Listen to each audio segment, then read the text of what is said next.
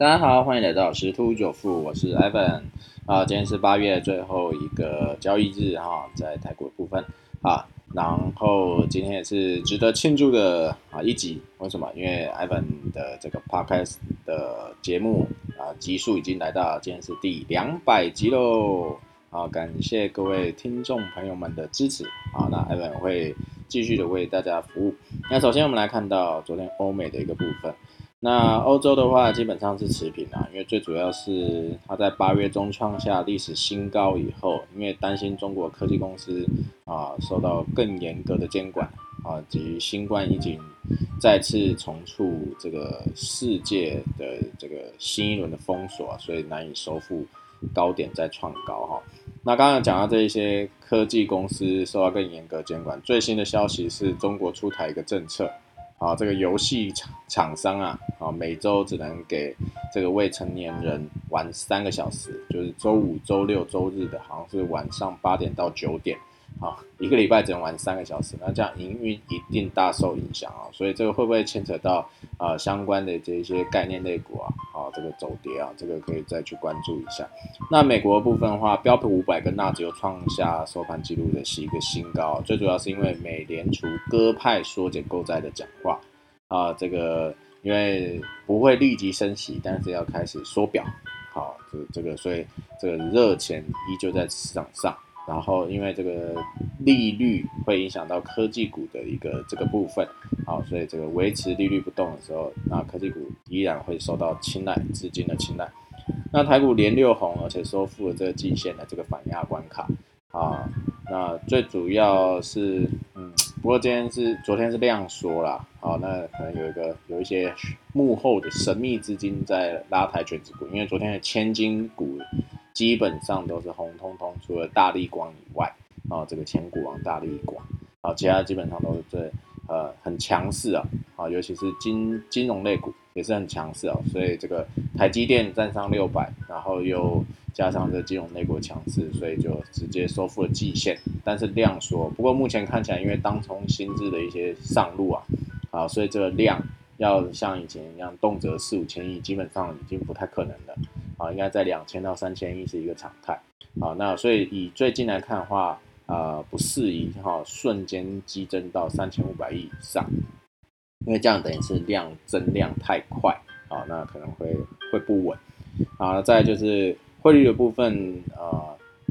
大概在收盘在二十八啦。啊，因为这个昨天股汇强势嘛，啊，昨天汇市也是强劲的升值一角多。啊，这是大概一些概况。那在回归新闻的部分，航运类啊，依旧依旧是一个话题啊，因为旺季已经来到，全球空运载量已经逼近百分之八十啊。那有讲说有一些国家的这个卡车司机啊很缺啊，所以这个不管空运啊的这个运率受影响，海运的运运率也受影响，连陆运也是哦。好，所以这个航运类股还是一个目前一个这个。资金追捧的一个对象，但是目前最近是好像是有点退烧情况。那另外还要讲到一个这个红链出包啊，因为这个立讯大陆的一间啊蛮大的一个公司啊，哦，他后来抢下了红海的部分订单进入这个苹果供应链，但是啊传出啊被要求退款赔偿啊，因为这个苹果要求非常的啊。高的一个标准了，那这样会不会转单回啊？这个这个红海啊、人保啊等等啊，啊不一定，但是有想象空间啊，这个市场可以再去关注一下。好，那基本上啊，这个台股应该还是会陷入这个啊震荡的一个区间呐，要很快的收复万八是啊比较难的。好，那。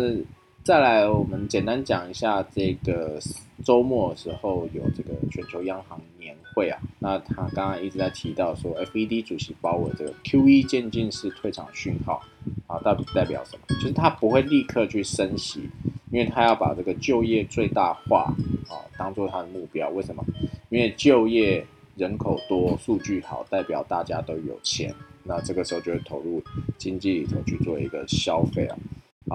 但但他不会急着升息，好，好，所以它就是缩减它的这个购债，好，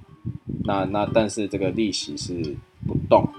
好，那因为他认为说目前通膨已经经过考验了，那就业也是逐步在进展，好，所以在认为说这降低购债规模是合适的，